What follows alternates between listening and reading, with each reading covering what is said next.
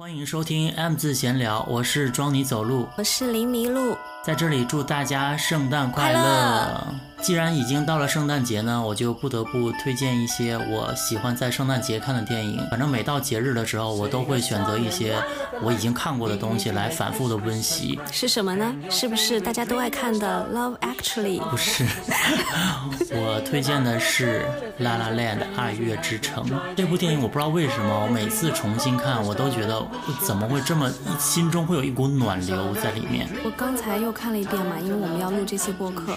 我看的还哭了，我也又哭了，几度哭泣。而且这部电影刚出来的时候。被很多人骂，就说故事俗套，然后就是又是那种很很复古的歌舞片嘛，嗯，然后他们就觉得说，到底有什么好看的？就是为什么会这么多文艺男女为之癫狂？在豆瓣上看到一个评价，就说打造成一个绿茶女的形象，然后你们还为她哭，不理解。她可能是一个很现实的人，对感情的忠贞啊要求很高。因为这个女的其实也有人说她是出轨啊，嗯，或者有人说她背信弃义了，自己红了不要男主了，就。可能他们对这方面人的道德水平要求比较高。但是其实这个电影在我眼里是很梦幻的，嗯就我觉得不该用这些标准去评价这个电影和这个电影里面的人。我不是特别喜欢用道德角度来评价电影诶，任何的电影我都觉得它既然讲一个故事嘛，这个故事就是应该被存在，应该被讲述。嗯，然后我自己反正看这个电影最大的感触就是它是讲爱与梦想的，所以每次我看这个电影，我都能想到我北漂的时候。我记得我刚跟李麋鹿互关，李麋鹿有一个非常。出圈的微博就是讲《La La Land》，转发超级多，我当时很羡慕，想说什么时候我也可以这么红啊！这个微博就是我写的《La La Land》的，相当于是一个观后感。我记得官微也转了嘛，然后很多红人都转了，官博也转了。嗯，那你要不要大致的讲一下你当时是怎么说的？好，我大概讲一下，因为这个电影当时上映以后，最多的讨论都是关讨论这个电影里的爱情，就有很多人在说爱呀怎么样，包括你刚才也提到，影评也在说这些。但是我看完以后，我就会觉得梦想的分量是更大的，我就写了这条微博，我就是说，拉拉 land 它除了代指洛杉矶嘛，在英文俚语里面也会指一个人的啊幻想世界，就是一个人做白日梦是很美的一件事。电影海报上呢也写着献给每个追梦的人。然后我说，但是在 中文互联网的这个营销当中，全微博从一开始就在王鑫老师的带领下讨论起了爱情前任。我说，电影里他们的梦想不是比这份爱更美吗？然后王鑫来转发了，说写的很好。他就是什么是大博主的气度，就是这样。之后就说了，我说我觉得《拉拉 land》之所以这么美好，不是因为爱，就影片里呢，他们恋人的分手。更像是成熟男女做出的理智选择。那这段爱看起来美好，其实是因为它来自两个怀揣梦想又梦想成真的人。那电影看到一半的时候，我就禁不住想：现在的北京不也是一座拉拉 land 吗？注意，这个电影在中国上映的时候是二零一七年的二月十四号，就是我说这句话的语境是在当时，呃，快六年前了。我说，在北京，我也有好朋友是顶级大学毕业的，却放弃稳定体面的工作，就抱着演员梦在北京找机会。也有好朋友每天下班了，他上无聊的班，下班了就努力写漫画脚本投稿。还有好朋友就是一直坚持音乐梦想，还在 live house 里唱歌。我说，在北京，我们也是见过很多都市传说的，嗯，年轻的少男少女在这里做梦，就大概就是这样一条微博，被很多人转发。我想可能也是引起了大家的共鸣，就包括当时微博上，我还记得我有点不喜欢一个很粗糙的中年男博主叫二逼瓦西里，他都转发，就他都转发，他转发，我就想，哦，他肯定也是一个在北京追梦的人。对。一无所有的来到北京，然后得到了很多。所以刚才我就说，看了这部电影，我觉得每一个北漂人真的会感触良多。就我也不知道为什么，我像我在北京和上海都生活过，也打拼过，可我就觉得在北京有那种追梦的那种感觉。嗯，但是上海就不太有。对，我的感受也很明显，因为我的家乡是南京嘛，你说它也不是一个小城市。嗯，所以其实我去北京的时候，也有很多人问我说，呃。房子又很贵啊，或者当时又会说空气也不好，去那干嘛？你有什么事情你在南京做不了？那当时我就会觉得北京真的是我的拉拉烂的。我觉得在南京 可能有一些事就是做不了，但是虽然现在也没有做成什么，但是我觉得它就是不同的城市给人一种不一样的感觉，不一样的气质。城市氛围不一样。流行的电视剧《东京女子图鉴》《台北女子图鉴》《北京女子图鉴》《上海女子图鉴》，就是不会是一种故事，它就是会是截然不同的一种走向。但是具体的那种城市的气质呢，我们又很难用语言形容。就如果一个从来都没有在北京、上海打拼过的人，你跟他说北京、上海不一样。他是没有那种感受的，但是只要你在北京、上海努力过、打拼过，你听到我们这期播客讲的东西，我相信你，你能知道我们在讲什么。那种氛围是由很多说不清的东西组成的。我作为东北人，如果大学一毕业，你要选择一个城市，肯定就是北京。我个人觉得，北京就是东北人的好莱坞，东北人实现梦想的地方。是不是像你的话，就会更喜欢北京超过上海？嗯，就当年的选择，就我都我没有，我甚至没有 Plan B，我就是第一时间去到上，去到北京。嗯，我觉得北京它也真的是拥有这种造梦的一个气质。就比如说以前大家就很爱笑，说北京咖啡店里，你听所有人都在那里谈生意、谈创业，动不动就是我未来要有一个两个亿的大生意，这个大家都是群嘲过的嘛。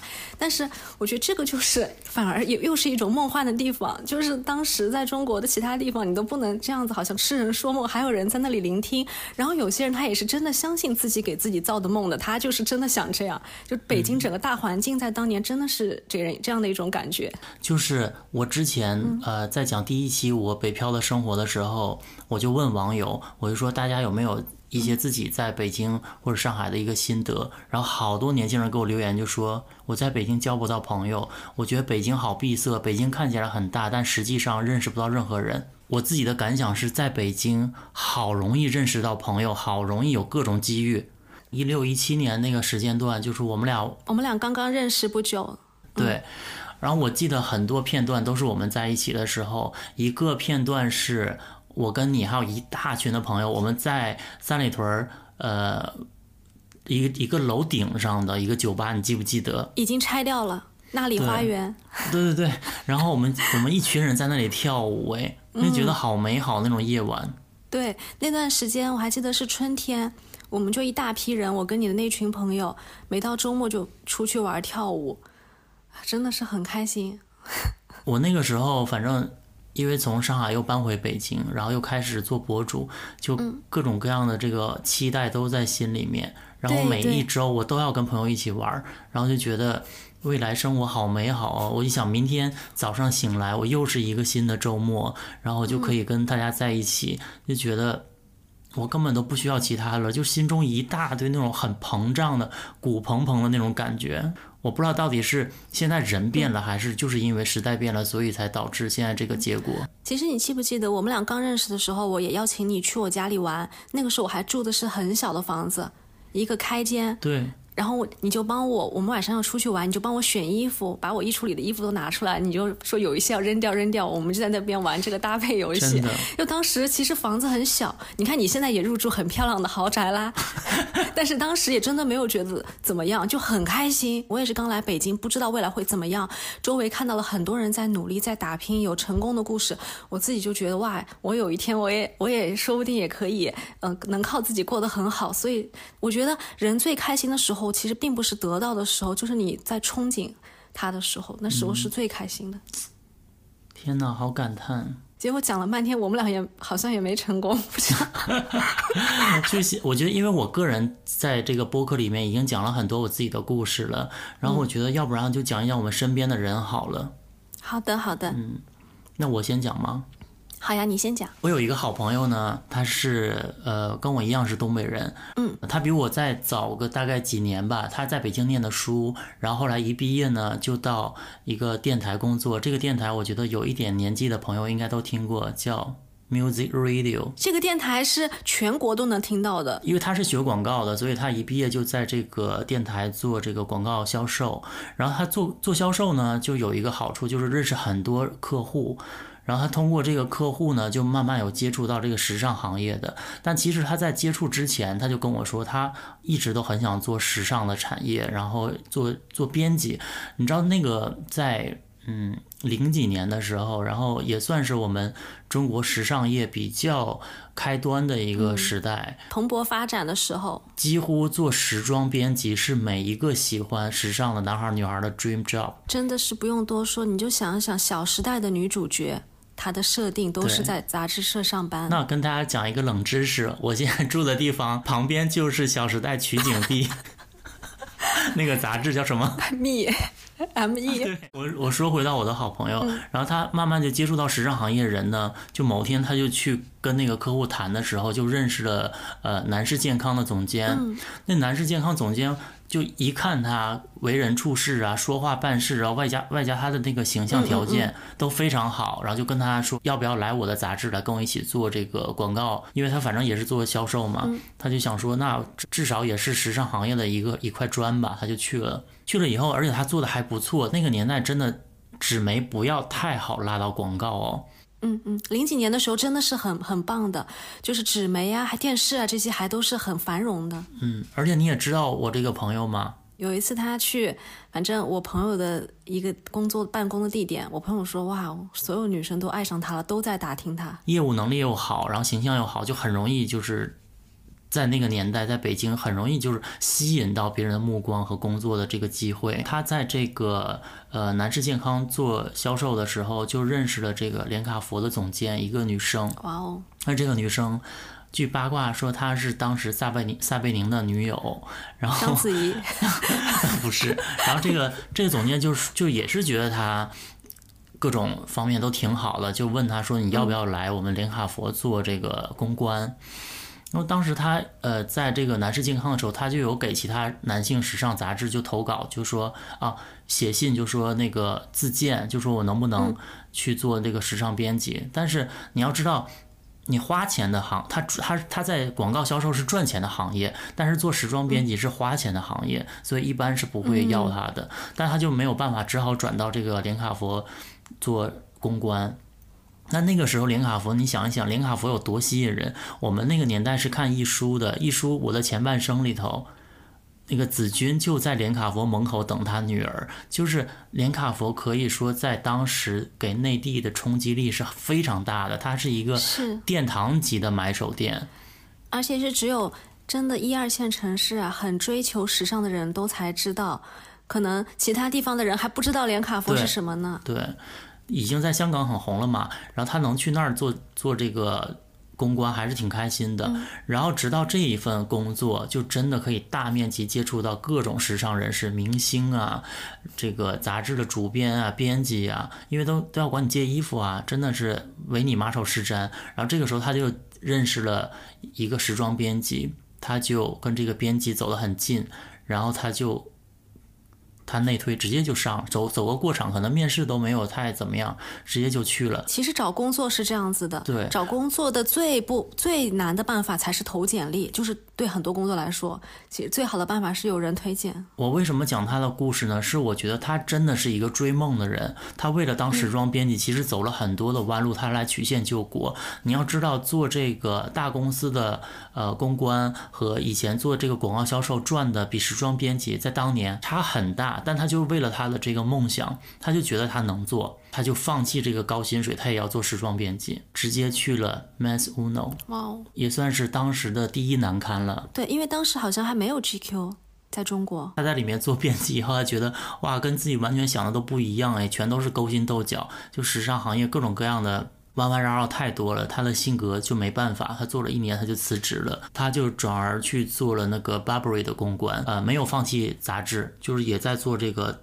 自由撰稿人，然后也会跟着拍摄啊什么的，做这个拍摄助理，就认识了更多明星，然后也积累很多这个经验。因为你在当时的话，时装编辑的这个。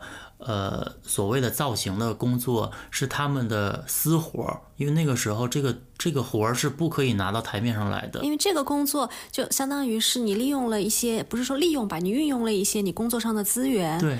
啊，你比如说你能借到衣服。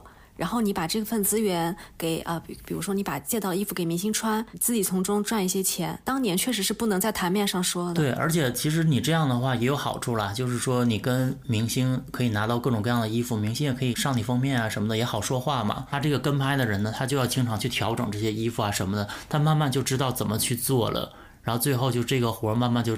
弄到他的手上，以至于他后面就做了这个造型师。而且造型师这个行业在以前是没有的，也就是说纸媒慢慢到了没落期间，然后造型师这个行业出来了，比如说露西亚刘啊什么这些就慢慢兴起来了。嗯，对，所以说他现在就开始做造型师了。我觉得他有慢慢的追到他的梦，但是后来呢，我就问他，我说你有觉得你追到梦了吗？他说我只能说我够到了我的梦，但是。我只能说，我能力有限。然后他说：“ 我想透过你的节目跟年轻人说，他说，嗯，脚踏实地比较重要，然后自己的一厢情愿可能会。”毁了你很多的这个梦想，我觉得他有点太那个了，因为他其实是，我觉得他算是实现梦想了。但是其实追梦这件事，就是你一百个人去做，可能只有一个人成功。他说的也没错，嗯。但是他自己追梦成功了，他他怎么不让我们上了，在这说教？一个是我觉得他是处在这个纸媒时尚纸媒在这个最辉煌的时候，然后他吃到了一个时代的红利。一个是他当然他自己的能力也很强，所以我觉得。我特别想讨论一个话题，就是要不要为了自己的梦想放弃那么多东西？就是其实你片刻的这个冲动来成就梦想，到底值不值得？因为我觉得时代好的时候，你可能是一时激起千层浪；但如果时代不好的时候呢，你可能就是前浪死在沙滩上。我觉得这个第一个就是看你到底有多想要你想追求的这个东西了。其实很多他追梦成功的人，也是因为他足够坚持。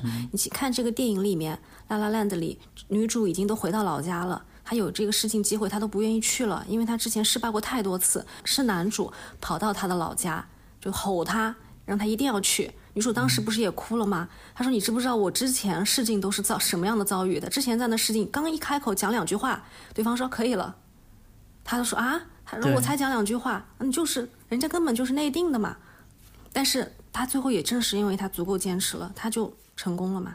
以及我觉得，就是大家不要把追梦和你自己本来的人生，啊，好像看的是矛盾一样的。我觉得其实不是矛盾的。比如说，我也不说追梦了，我就是来北京找一份工作，我做了这个工作，我以后不行了，我也可以回二线城市再去工作，嗯，总比我永远不努力好。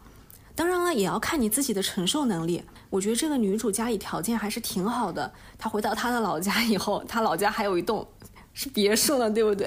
嗯。但是很多人是一无所有到北京北漂的，确实也有很多人，他工作了很多年，什么都没有，他只能回去，那是很遗憾的。所以我觉得就看这些方面吧。在这个追求梦想的时候，真的还好有年轻这个资本。虽然这句话真的很老了，但是我记得我看这个电影里面，女主面试失利了以后。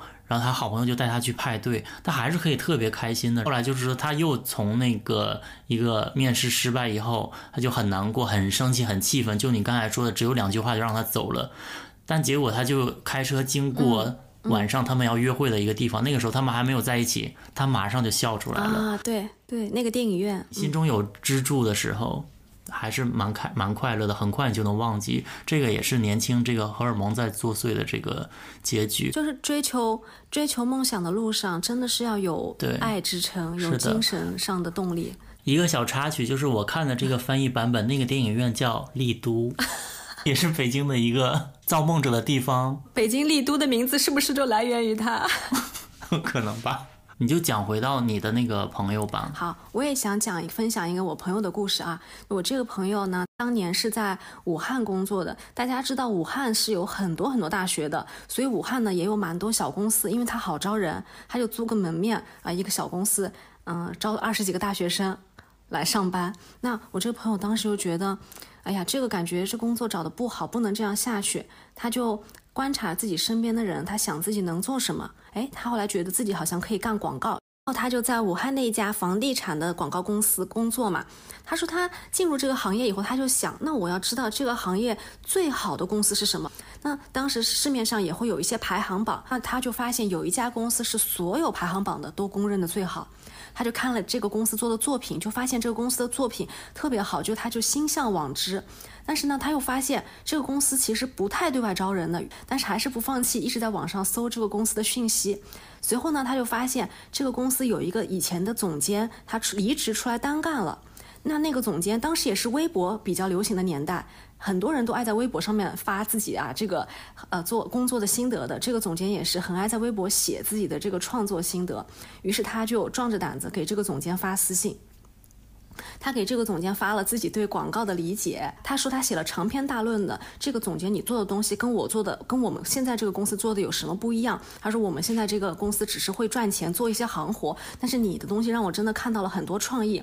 没想到这个总监竟然就回他了，然后也跟他交流了起来。有的时候还是会问问他，比如说我新做的这个你怎么样？你觉得怎么样？你讲讲。我这个朋友就也回。他们这样子联系有一两个月，有一天那个总监就忽然对他说：“我之前的那个公司，也就是第一名的公司。”在招人，你要不要过来试一下？那这个公司大家知道其实是不对外招人的嘛？其实它不是不对外招，只是说这种公司它都有自己获取人才的途径，就是不在外面这个市场上流通的。那我这个朋友听到了以后就很兴奋，他立刻买了一个火车票，连夜就来北京面试。面试完了以后，对方就给了他这个机会了，他就立刻辞职。我这个朋友呢，我也是在他北京的这份工作的时候认识他的。当时他在北京跟好几个人合租，他的家我去过，有六七个人合租，六七个人只用一个洗手间，他还和另外一个女生住在一间房子里。你一说这个居住条件，我又想起来《La La Land》里面的居住条件，这个女主角米娅，她的追梦期间，她跟三个女孩合租。我想说，他住的也太好了吧！他每个房间都美轮美奂，然后很大的一个 house。我看完以后，我只是在心中大喊：“我要洋人死！”那这个电影也是美化了。他们在洛杉矶，洛杉矶的房价比北京、上海可能还贵吧？嗯。那当时，嗯，他的那个公司，我还记得在七九八那里。我当时不是也住在九仙桥那儿嘛？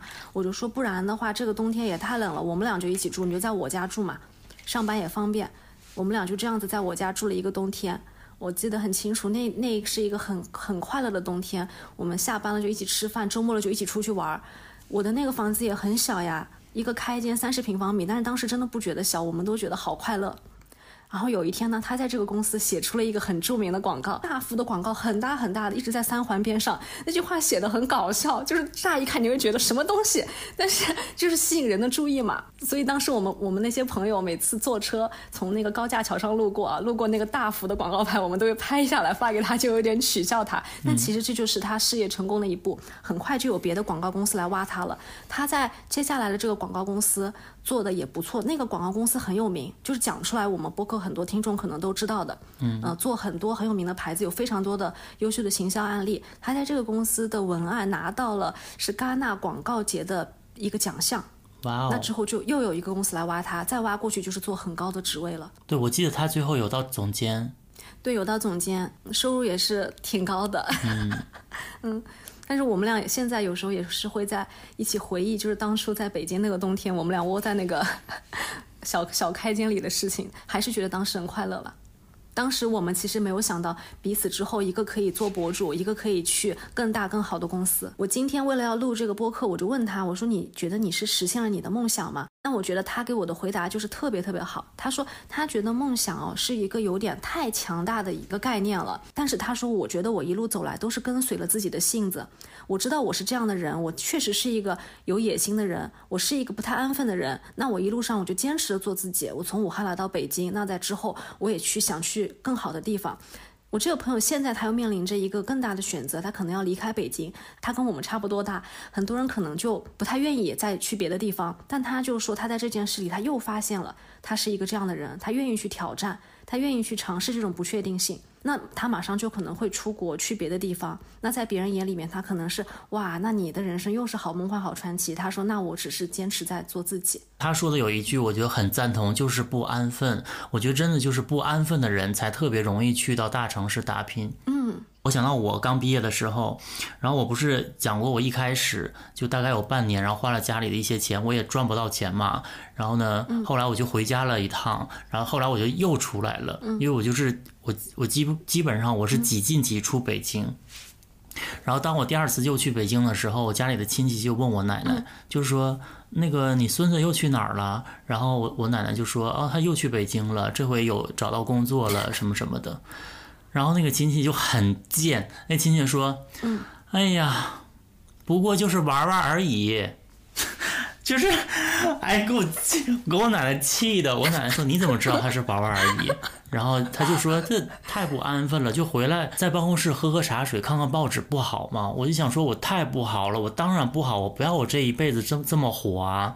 我小的时候，很小的时候，我就跟自己说：“我一定要走出鞍山。”对，就你你看，我们在北京认识的朋友，其实呃有两种嘛，一种就是如今还坚持在北京，另外有一种他可能是啊在北京打拼了几年就回去了，就像你，你也曾经回去过，但是你现在又回到一线城市了。我觉得这些可能是跟他们自己的性格是有。关系的，他们就是更有野心，更不安分，就是怎么样，我就要在这里坚持，然后我想办法，我自己就是要做这些事，我就是要在大城市这样打拼。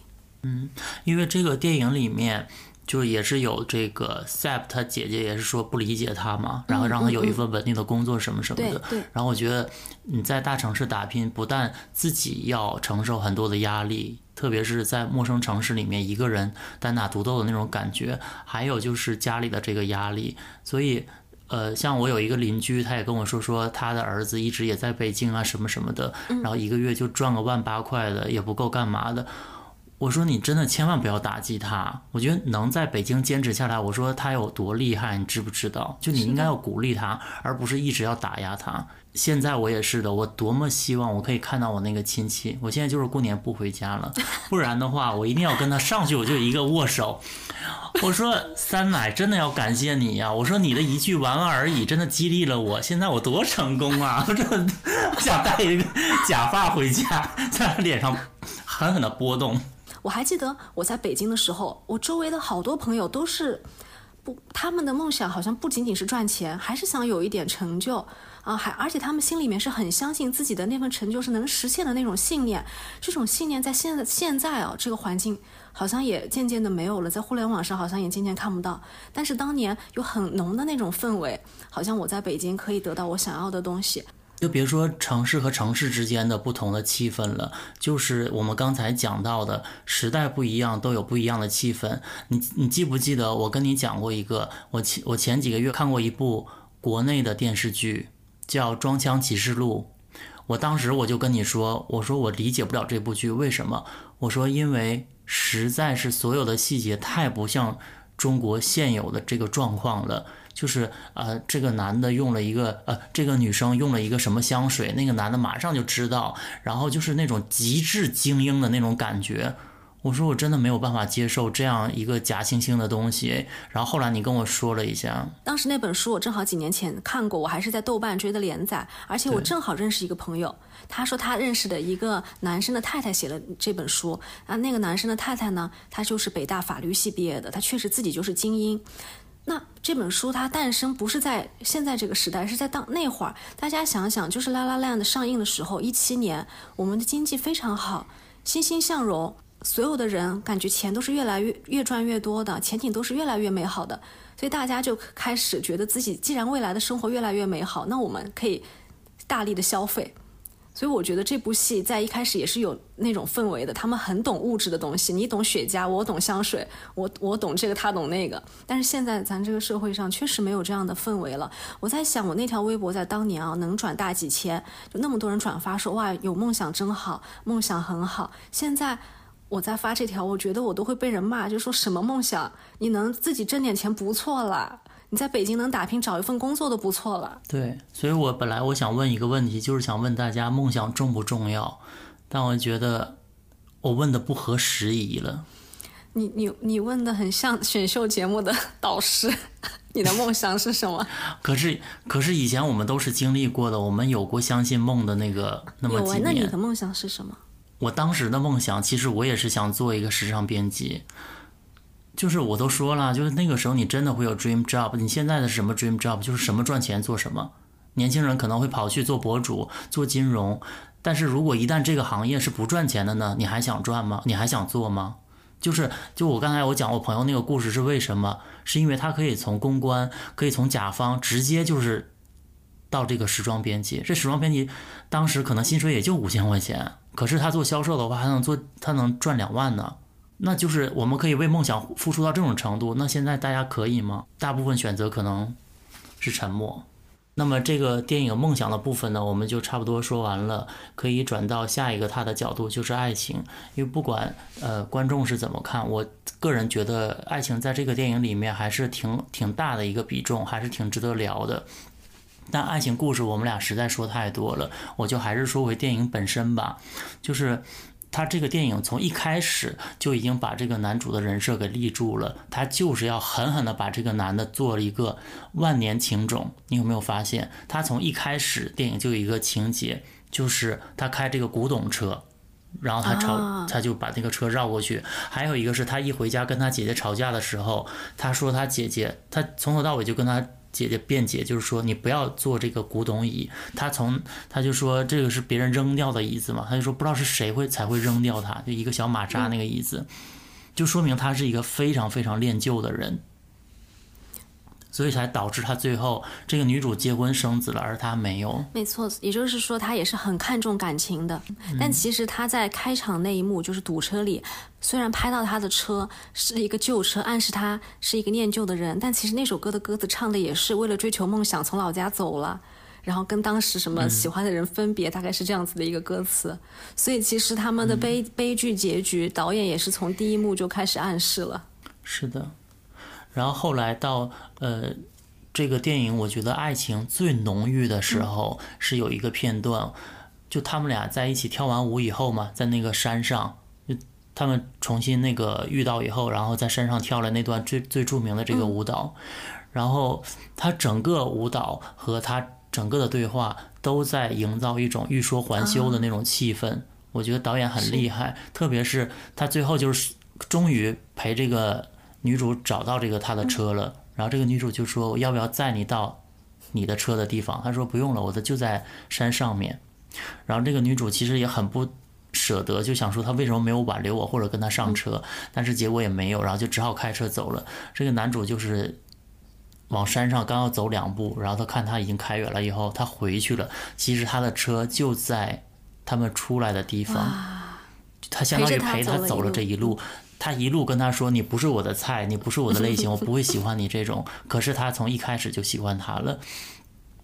然后他上了他的车，他深呼吸那一下，然后才把车开回去。就是那种爱情在心里荡漾的感觉，你需要深呼吸，镇定一下，去消化一下那种感受，因为太强烈了。对对，我觉得，我觉得这个深呼吸，这就已经吹皱一池春水了，这给我印象特别特别深。而且那段舞蹈，我记得电影出来的时候，也有很多人批评这个女主角，呃，跳舞跳的其实不是很好。但是我觉得，就反而是因为她跳的不是很好，就是有一点显得，哎，有一点笨拙的感觉，反而是让那一段的歌舞更加有一种，哎，两个人刚刚对对方有好感，然后那种心动的感觉，不是那么的熟练，反而有这种感觉。就是我看这个电影吧。我经常在节目里说，我自己已经非常冰冷了，我对爱情没有什么期待。真的吗？但我不知道为什么每次我看这这部电影，他就把我心里最后那点温情都给拽出来了。这部电影里的爱是很纯粹的，他们俩的互相吸引啊，呃，最后到最后相爱啊，争吵都是很精神层面的，就好像没有掺杂一点点。现实虽然最后是确实是因为现实又分开啊，而且他们俩的整个恋爱过程，你不觉得拍的特别梦幻吗？他们去那个天文台，忽然来了一段，哎，飞起来了，就是完全让你觉得哇，这个就是一个梦幻里的感情，特别浪漫。我觉得心里有一点点爱的人，还是都能被他打动。还有就是女主从那个跟男朋友就直接说 I'm sorry，然后马上就跑了，就是跟他去赴约，因为他那个电影的约要迟到了嘛，然后他就马上走到这个台前，就。那个电影的那个影片映在他脸上，然后他睁着他那个大眼睛就找这个男主的时候，我觉得哇，好美哦！我想说，，Emma Stone 这辈子最美的镜头。还有一个就是这个男主人设特别成功的地方，就是他在每一个细节都给他埋下这个种子。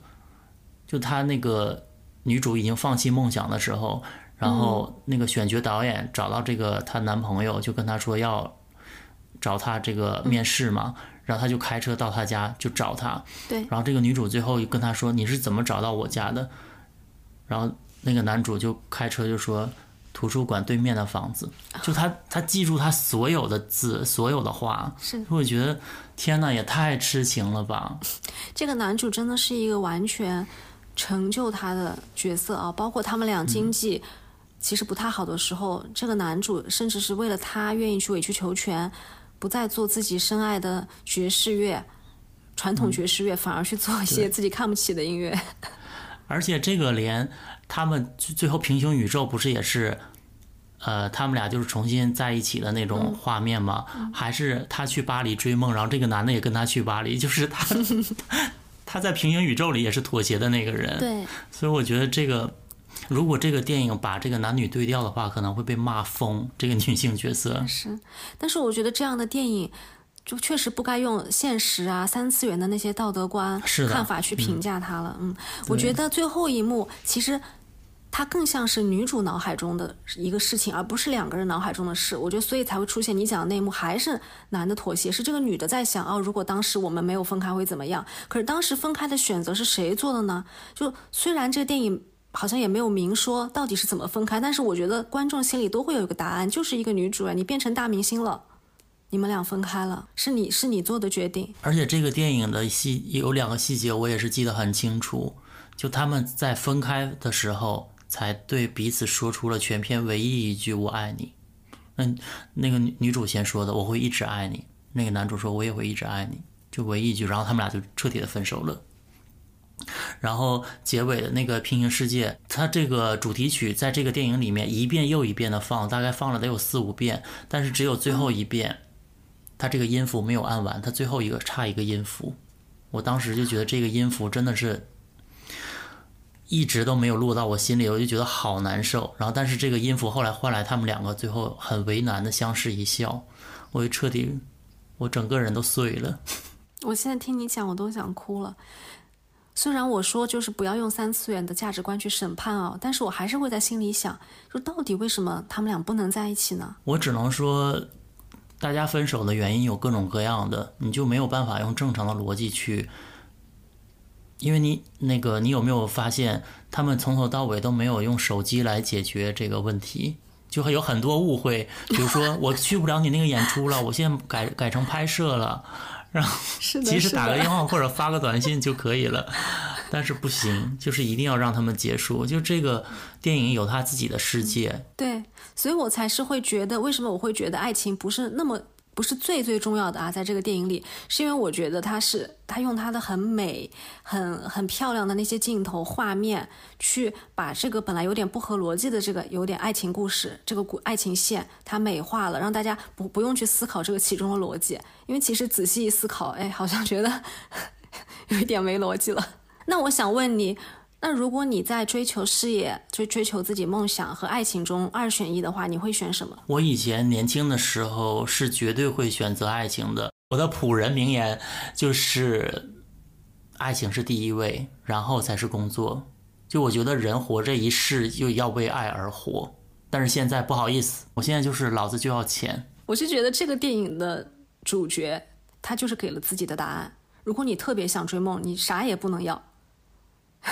你就得追，你就得放弃很多。但其实他们俩都完成梦想了，只不过呢，女主的梦非常闪耀，她是一个女明星，她整个闪耀就压过去了。其实男主最后也完成他的梦想了，开一家自己的 jazz bar。那我也想问观众一个问题：那到底怎么分辨真的爱情和假的爱情？两个人在一起只有三个月，他是真正的爱情吗？其实你知道，男女主也是春夏秋，然后就是春天结识的，夏天是热恋，然后秋天其实也就走到尾端了。其实他们俩在一起，如果你要是硬要按逻辑来分的话，也就几个月。是这个问题，就是要看我们每个人怎么定义爱情了，就是看你自己遇到的感情有没有达到你自己心里这个爱情的线。我在这里小小也分享一个故事吧，就是前段时间我有一个好朋友，他交往了一个男生，是让我觉得匪夷所思的。男生学历和家境，所有都跟他差太多太多了，而且这个男的让我觉得就是个二流子。我这样讲可能不太好啊，那我确实这么想。但他觉得他们俩之间特别爱，特别是爱情，他觉得以前他没有过这种体验。我就跟他讲了比较重的话，我说，就是爱情这个词呢，本来就是一个很新的定义。就是我们中国古代没有人会说爱情，那林黛玉、贾宝玉之间，曹雪芹不是不知道这是爱情吧？没有这个词。其实这个词呢是五四时期才兴起的。因为当时大家都是进步的青年男女，他们觉得如果我们有共同一个梦想，我们是精神上可以交流，我们未来为一个目标去奋斗的，我们又又有感情，我们之间又心动了，那这种感情才叫爱情。我觉得其实这个定义的标准蛮高的，你两个人要为一个目标去努力呢。那我说，那你和这个人之间，我真的不知道你们怎么有精神交流，你们到底在交流什么？除了一天天一起出去玩儿。好玩、追求刺激以外，到底交流什么？这个东西，我说也许在你心里一起玩玩就是爱情了。我说在我心里不是。那以我的这个标准来看呢，我就觉得他们俩之间是呀。他们俩在一起的时候，两个人都是追梦人，很有共鸣的，彼此也能理解对方想要的是什么东西，彼此也能够支持对方，彼此也能鼓励对方去坚持自己想要的东西。所以我觉得在我心里，他们俩肯定是爱情，跟时间长短是没有关系的，是灵魂共鸣的那一刻是无人可以替代的。我问这个问题，就是主要因为现在网上大家都很嘲笑别人，哦，才在一起两三天就分手了。好了，那个被嘲笑的人就是我。但是我想说，就是，但是我回看回看你的感情，我也会觉得有一些人你是确实可能一时新鲜，或者只是情感上一种小小的荡漾。我觉得只要是自己真的为之努力过，然后也争 也。执着过，我觉得患得患失过就已经够了。我觉得对我来说已经是，嗯，已经是爱情了。就是我觉得很多人他没有搞明白到底什么是爱情，然后就已经在开始评断和批判别人的感情。我觉得这种人才挺可悲的。我妈 在这里骂我朋友跟二流子交往。拉拉烂的电影呢，呃，不久之后就要重映了。是不是我们播客出来的这一天，它已经在重映了？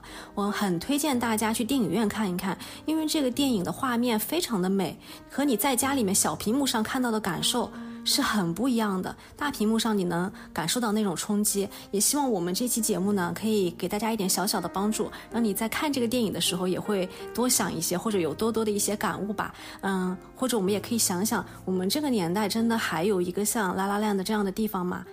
其实我是觉得有的，我觉得我们这个年代的拉拉烂的就是互联网，也是希望大家在这个年代也能找到属于自己的拉拉烂的，然后也是找到属于自己的爱情和梦想的成功吧。